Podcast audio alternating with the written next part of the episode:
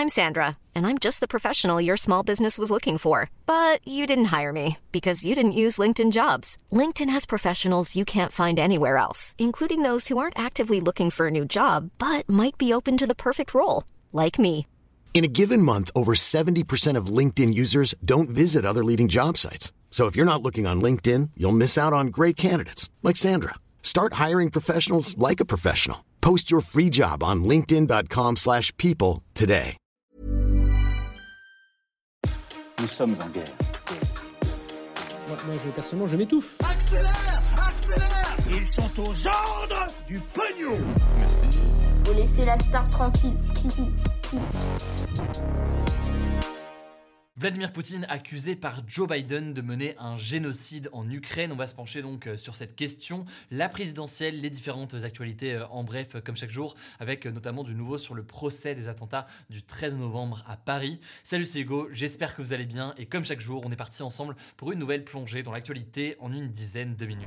Premier sujet donc aujourd'hui, le président américain Joe Biden a accusé pour la première fois le président russe Vladimir Poutine de mener un génocide en Ukraine. C'est un terme fort qui n'avait été euh, utilisé jusqu'ici que par le président ukrainien Volodymyr Zelensky. Alors qu'en est-il exactement? Comment déterminer d'ailleurs ce qui est un génocide? On va voir ce qu'il en est euh, aujourd'hui en commençant par euh, cette question pour démarrer. Déjà, qu'est-ce qu'un génocide? Alors selon la définition de l'Organisation des Nations Unies, un génocide c'est, je cite, un crime commis dans l'intention de détruire ou tout ou en partie un groupe national, ethnique, racial ou religieux. Et même s'il y a eu des génocides avant, en Namibie euh, par exemple au début du XXe siècle, eh bien le terme en tant que tel de génocide a été euh, conçu et utilisé pour la première fois pour euh, qualifier l'élimination des juifs par les nazis pendant la Seconde Guerre mondiale. Joe Biden justifie donc l'utilisation de ce terme en déclarant que les forces russes veulent, je cite, détruire l'Ukraine et sa population civile. Il a affirmé d'ailleurs que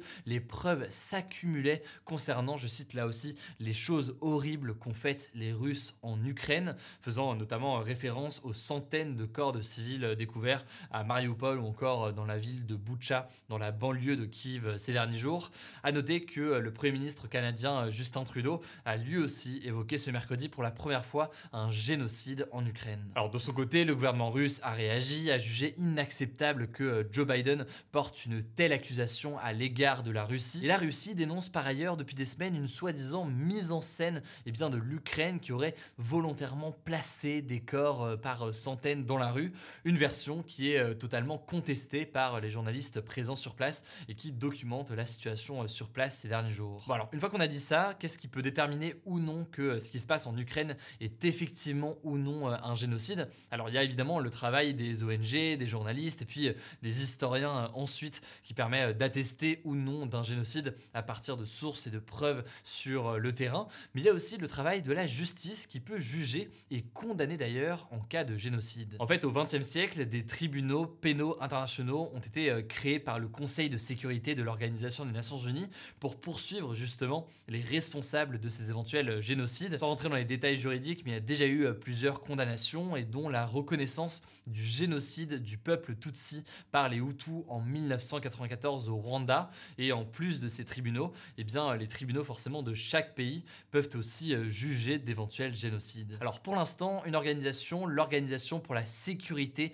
et la coopération en Europe, qui est en fait une organisation régionale de sécurité, a déjà recueilli, je cite, des preuves crédibles sur l'existence de crimes de guerre, donc des violations graves du droit international commises contre des civils ou alors des combattants lors d'une guerre. On peut citer par exemple des tortures, des viols, des prises d'otages ou encore des pillages, avec parfois des actes qui ont été commis par l'armée ukrainienne aussi. On a eu l'occasion d'en parler il y a quelques jours. Mais sur la question du génocide en tant que tel, c'est plus compliqué à prouver car il faudrait prouver qu'il y a une organisation russe visant à éliminer au moins en partie le peuple ukrainien. En fait, selon Julia Grignon, qui est chercheuse en droit des conflits armés à l'IRSEM et qui a été interrogée par le journal Le Parisien, cette déclaration de Joe Biden est surtout une manière pour lui de faire prendre conscience de la gravité des crimes commis par l'armée russe.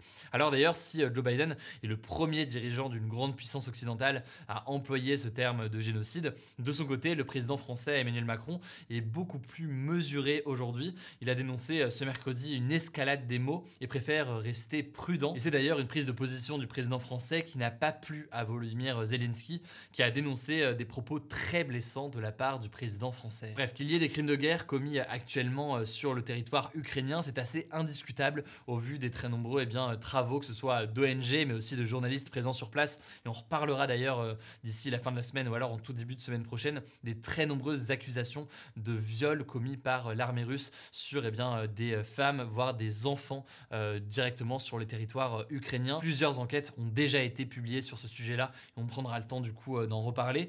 Pour autant, donc, vous l'avez compris, le terme de génocide fait davantage débat aujourd'hui. Quoi qu'il en soit, ça me semblait assez essentiel du coup de faire le tour de cette question aujourd'hui. Et forcément, on en reparlera dans les prochains jours dès qu'on aura davantage d'informations. Pour l'actualité aussi en Ukraine, avant de passer aux autres sujets, d'abord cette première information. Aujourd'hui, c'est le 50e jour de guerre en Ukraine et neuf couloirs humanitaires, notamment au départ de la ville de Mariupol, ont été rouverts dans le sud-est du pays vers d'autres régions plus sûres de l'Ukraine.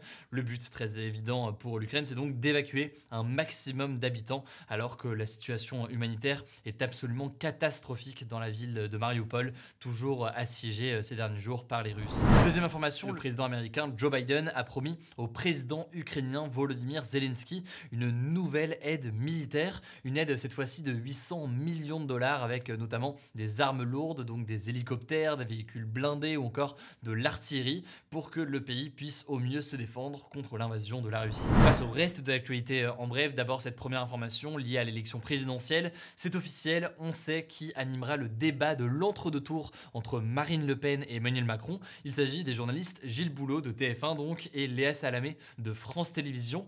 A noter par ailleurs que euh, la journaliste de France 2 Anne-Sophie Lapix était pressentie au départ pour eh bien animer ou co-animer plutôt euh, ce débat, mais euh, les deux candidats ont refusé qu'elle l'anime. Il lui est en fait reproché d'être trop offensive ou encore trop hostile dans ses questions et le fait donc de l'avoir écarté de cette façon a aussi vivement fait réagir. Quoi qu'il en soit, le débat aura lieu mercredi prochain à 21h. Évidemment, on suivra ça sur ma chaîne Twitch, je diffuserai le débat et on le commentera aussi euh, en même temps. J'aurai aussi sûrement un invité avant et après le débat pour pouvoir euh, débriefer tout ça. Bref, ça se passera à nouveau sur ma chaîne Twitch. Je vous mets le lien directement en description. Deuxième information, plusieurs universités et grandes écoles comme la Sorbonne, l'ENS ou encore Sciences Po Paris et le campus de Nancy euh, de Sciences Po Paris ont été bloqués ce jeudi par des étudiants pour protester contre le second tour entre Emmanuel Macron et Marine Le Pen. Il y a eu notamment des échanges tendus avec la police. En gros, ils dénoncent le fait de se retrouver face à un faux choix selon eux entre deux options qui ne répondent pas aux problématiques et à l'urgence ni de la jeunesse ni de la société ou encore de l'urgence écologique. Les cours ont donc été basculés en distanciel en général pour que les élèves puissent quand même les suivre. Et par ailleurs, concernant le blocage de Sciences Po Paris, dans l'après-midi, eh bien, ceux qui bloquaient ont été expulsés de force par d'autres étudiants, des jeunes, visiblement euh, du syndicat étudiant euh, l'UNI ou encore Génération Z, le mouvement de euh, soutien à Éric Zemmour. C'est donc des blocages qui se déroulent dans plusieurs universités euh, en ce moment avec le message que je viens donc euh, de vous indiquer. On refera un point du coup demain en détail pour voir comment est-ce que tout ça évolue. On continue avec le reste de l'actualité en bref. D'abord, cette première information, Salah Abdeslam, le seul membre encore vivant du commando qui a perpétré les attentats du 13 novembre 2015 à Paris, notamment au Bataclan, a raconté sa version des faits pour la première fois au tribunal. Selon lui, eh bien, il a renoncé à activer sa ceinture d'explosifs car il ne se sentait pas prêt pour ça. Il a même affirmé l'avoir fait, je cite, par humanité. C'est la première fois en fait en sept mois de procès qu'il raconte sa version de ces événements et c'est une version qui a laissé, euh, vous l'imaginez, très sceptique les victimes des attentats et leurs familles. Il y a donc beaucoup de zones de flou dans son récit. Par exemple, on ne sait pas pourquoi est-ce qu'il était euh, seul quand tous les autres terroristes ont commis euh, leurs attaques en groupe. On verra donc les questions qui sont posées par les parties civiles, notamment dans les prochains jours, sachant que pour rappel, ces attentats du 13 novembre 2015 en région parisienne avaient fait 131 morts et 413 blessés. Deuxième information, on a du nouveau concernant un autre triste événement, le principal suspect de la fusillade de New York qui a eu lieu ce mardi et qui a fait 23 blessés a été arrêté ce mercredi pour acte terroriste. C'est en fait un homme de 60 ans qui avait déjà été arrêté d'ailleurs pour infraction sexuelle et trouble à l'ordre public. Il pourrait être condamné à de la prison à perpétuité. On verra donc ce qu'il en est, sachant que pour l'instant, on ne connaît pas ses euh, motivations euh, exactes. Pour la troisième actualité, je voulais revenir et me pencher avec vous sur un sujet dont on entend assez peu parler, c'est la situation au Sri Lanka, un pays donc situé dans l'océan Indien, qui traverse pourtant euh, en ce moment une très grave crise économique, une crise suite notamment au Covid, mais aussi plus globalement une très mauvaise gestion du pays. En effet, et eh bien aujourd'hui, de nombreux habitants manquent de tout, manquent de nourriture, de carburant, de médicaments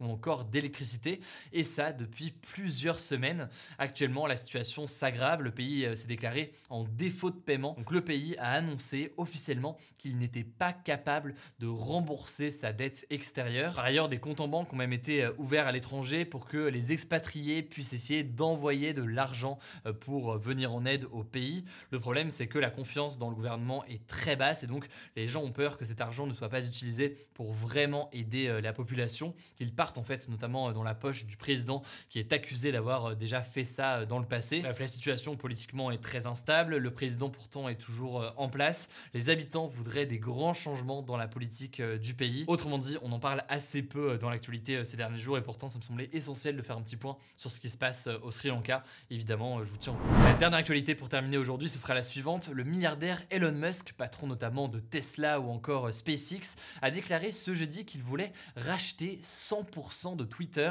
pour 54,2 milliards de dollars. En fait, selon lui, eh bien, le réseau social sera beaucoup plus libre d'innover si elle appartient à une seule personne et donc que Twitter sorte de la bourse. Elon Musk imagine une plateforme avec davantage de liberté d'expression, mais ça inquiète aussi certains qui ont peur que ce rachat transforme radicalement le réseau social. La direction de Twitter, en tout cas, n'a pas encore répondu à cette offre. On verra ce qu'il en est, évidemment. Voilà, c'est la fin de ce résumé de l'actualité du jour. Évidemment, pensez à vous abonner pour ne pas rater le suivant, quelle que soit d'ailleurs l'application que vous utilisez pour m'écouter. Rendez-vous aussi sur YouTube et sur Instagram pour d'autres contenus d'actualité exclusifs. Écoutez, je crois que j'ai tout dit. Prenez soin de vous et on se dit à très vite.